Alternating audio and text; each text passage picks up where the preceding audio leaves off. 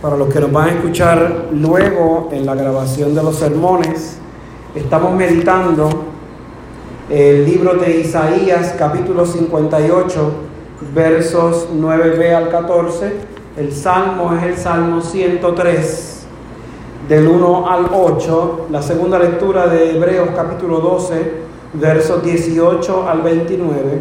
Y el Evangelio de Lucas capítulo 10, capítulo 13, versos 10 al 17. Quiero comenzar esta meditación no con una cita bíblica de las lecturas que hemos leído, sino que quiero leer Proverbios, libro de Proverbios capítulo 13, verso 12. Escuchen este proverbio.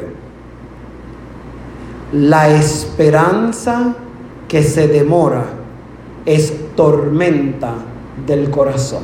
Escuche bien, la esperanza que se demora es tormenta para el corazón.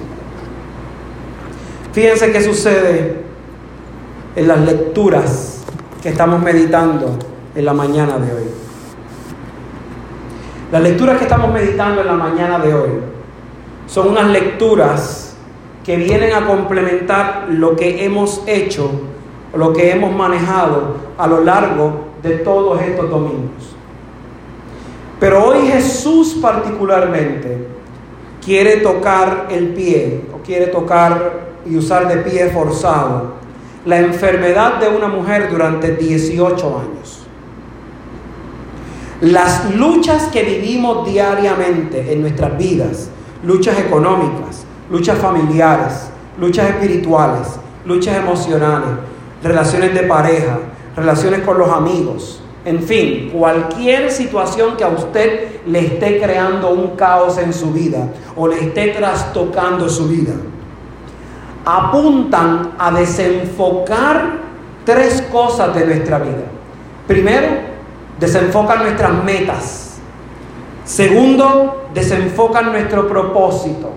Y tercero, desenfocan nuestra mirada del autor y consumador de la fe. A nosotros probablemente desde chiquito nos enseñaron unos preceptos religiosos y tú tenías que seguir esos preceptos religiosos porque si no te iba a ir directo al infierno. Y ese ejercicio fue lo que vio Jesús hoy en el Evangelio. En el Evangelio él estaba predicando en la sinagoga. Así que el responsable de la sinagoga no tenía ningún problema con que Jesús predicara en la sinagoga. Le estaba reconociendo la capacidad y conocimiento que tenía ese hombre extraño de poder transmitir la buena nueva del Evangelio, la buena nueva del amor. Él entendía eso, pero no podía consentir que se violasen algunos de los preceptos establecidos en la ley. Casualmente en la escuela, en los estudios bíblicos que estamos desarrollando, no hace muchas semanas hablamos sobre el tema del reposo y vimos el contexto histórico, social y cultural desde donde Dios establece el día del reposo para el pueblo de Israel. Y lo estableció como una norma. Y dijo, seis días tienen para trabajar y para hacer todo, pero al séptimo día van a descansar. Y el ejercicio de descansar no era descansar para que tú la cogieras light y la cogieras bien, sino que era para dedicarle ese día al Señor. Así que el reposo que él estaba hablando era el reposo de irse de tus trabajos normales y concentrarse a mayor profundidad en lo que Dios estaba tratando de explicarles a ellos en su contexto. Y entonces Jesús trata de hacer un milagro. Jesús trata de bendecir de una manera especial a una mujer. Fíjense lo que dice Gálatas 6, verso 9. No nos cansemos pues de hacer el bien, porque a su tiempo cegaremos si no desmayamos. Estoy citando dos versos que no hemos meditado en las lecturas de hoy, pero que se ajustan directamente a lo que el Evangelio nos está tratando de transmitir. Jesús está allí. Él sabe el dolor de esa mujer. Él sabe que durante 18 años ha padecido una enfermedad particular.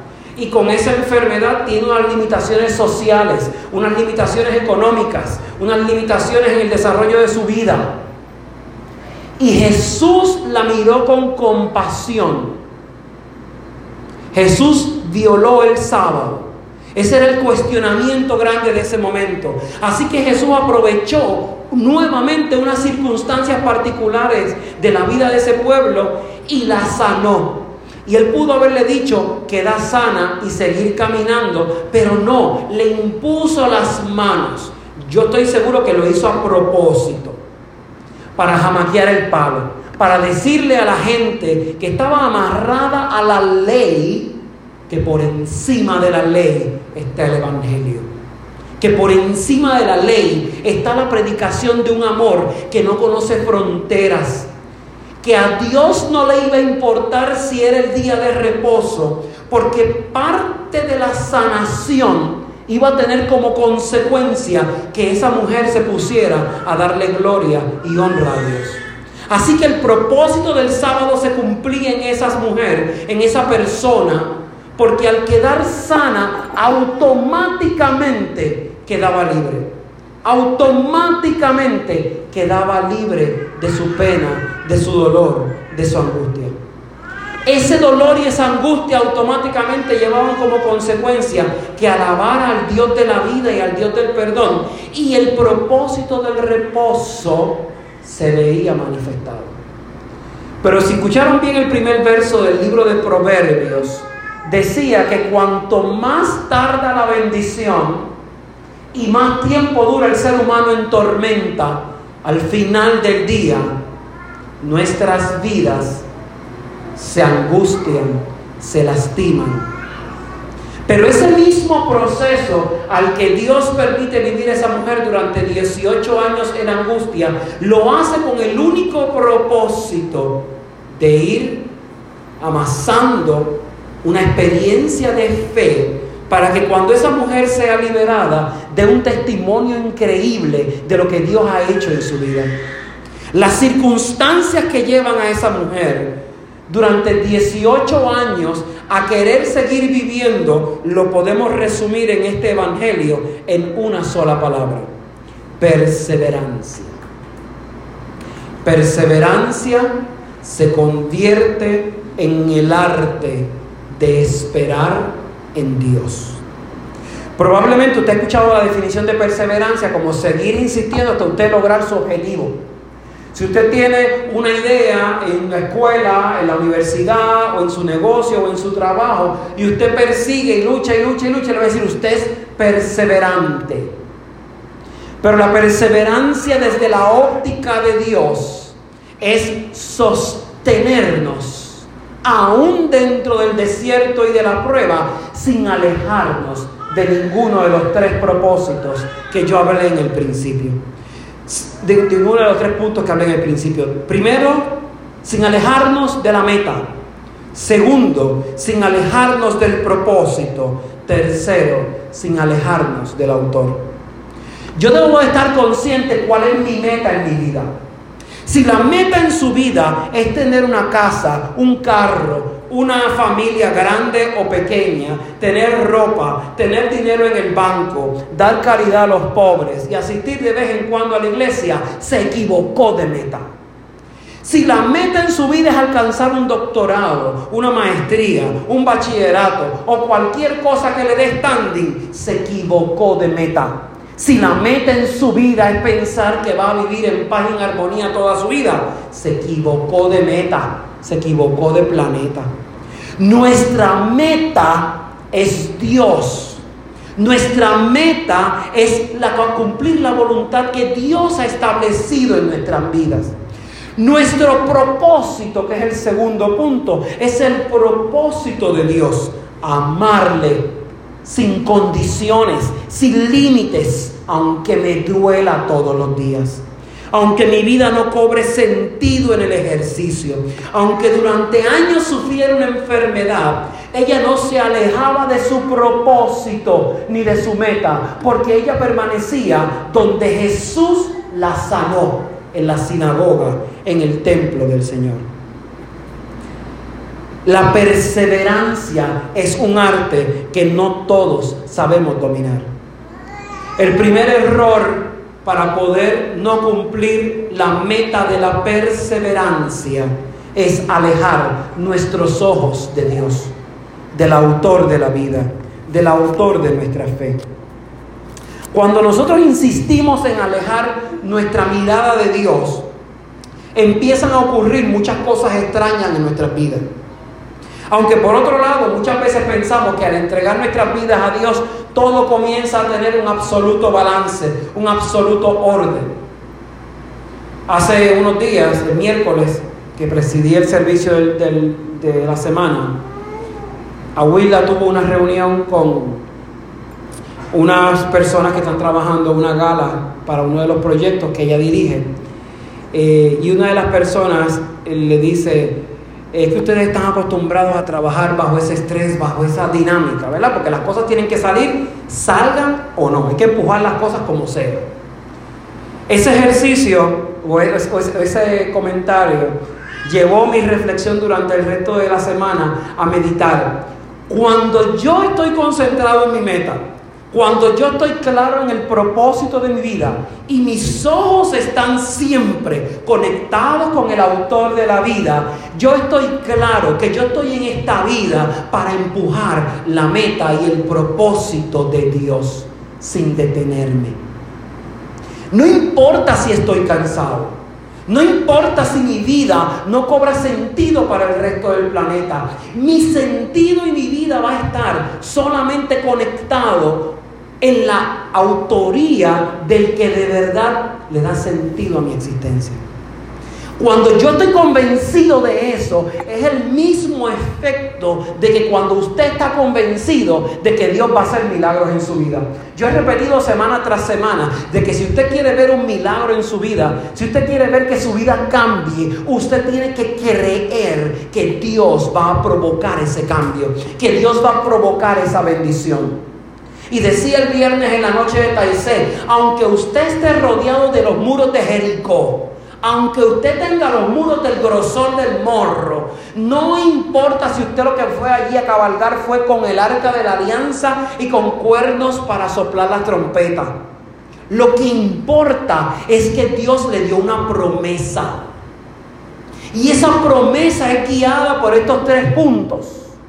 Y enlazados cada uno de esos puntos, yo puedo concentrarme y estar seguro de que mi esperanza va a encontrar la cuna de su amor en algún momento.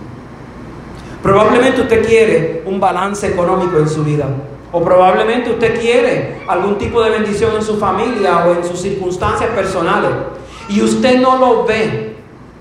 Pero es necesario caminar un desierto, es necesario caminar unas circunstancias para que cuando llegue el momento de la resurrección, para cuando llegue el momento que caigan los muros de Jericó, la cara suya sea de tal impresión que dé testimonio de lo que de verdad Dios hizo en medio de su vida.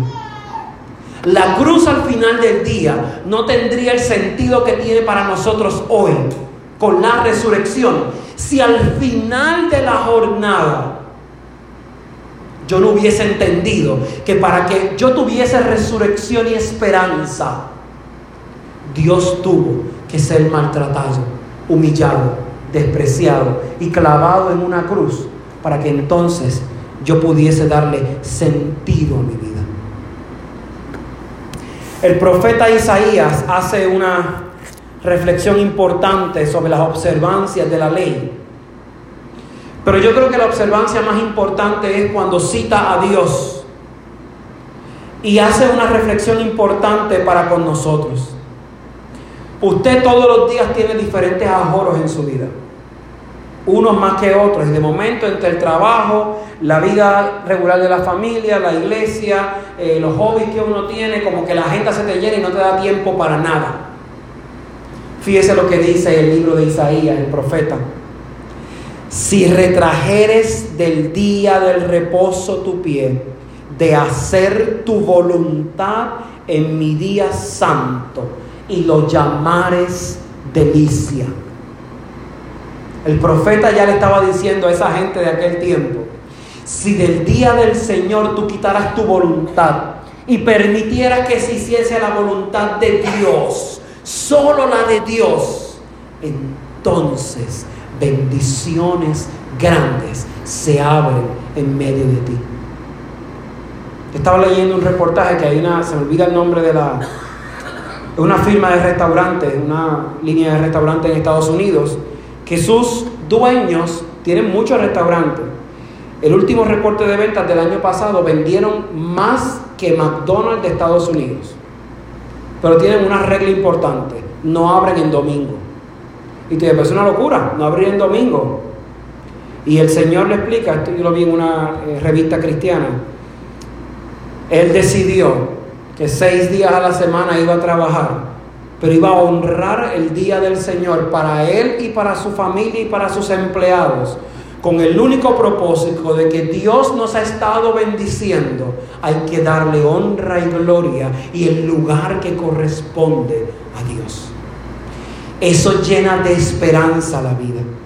Y el propio profeta lo reclama, lo quiero leer otra vez. Si retrajeres del día de reposo tu pie, de hacer tu voluntad en mi día santo, y lo llamares delicia, santo, glorioso del Señor, y lo venerares, no andando en tus propios caminos, ni buscando tu voluntad, ni hablando tus propias palabras, entonces te deleitarás en el Señor y yo te haré subir sobre las alturas de la tierra.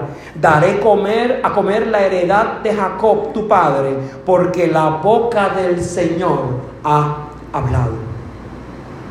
La Biblia está llena de esperanza, la Biblia está llena de señas, pero la Biblia está llena de un recordatorio. No es mi voluntad la que gobierna, es la voluntad de Dios. Y si la voluntad de Dios me lleva a atender proyectos y circunstancias y situaciones complicadas, vaya y siga la voluntad de Dios. Porque no importa cuán grande y poderoso tú seas. Hace unos días murió uno de los coach, no sé si han escuchado hablar de la historia de los Estados Unidos, hay un grupo, unos hermanos, ya uno de ellos murió, apellido Koch, Koch o Koch, algo así. Ellos ricos por demás y también una gran influencia política. Se murió. No se va a poder llevar el dinero a su caja y va a morir y ser enterrado tal cual somos nosotros. La diferencia es que si usted pone la mano en el arado de Dios, se sostiene y le dice al mundo, aunque el mundo le distraiga, el profeta Isaías escribió que si yo honro al Señor y cumplo su voluntad y no la mía, yo voy a ver grandes cosas, yo voy a ver milagros, no solamente en mí, sino en mi familia y en la gente que me rodea. Solamente tengo que aguantar y sostenerme en el medio de la prueba y confiar que los milagros van a ser posibles. Que el Señor nos dé la sabiduría de poder comprender que aún en momentos intensos, aún en momentos en donde nuestras vidas se ven sedientas de amenazas, nuestras vidas tienen un sentido increíble si yo siempre recuerdo cuál es mi meta, cuál es mi propósito en el autor y consumador de nuestra fe. Que el Señor les bendiga.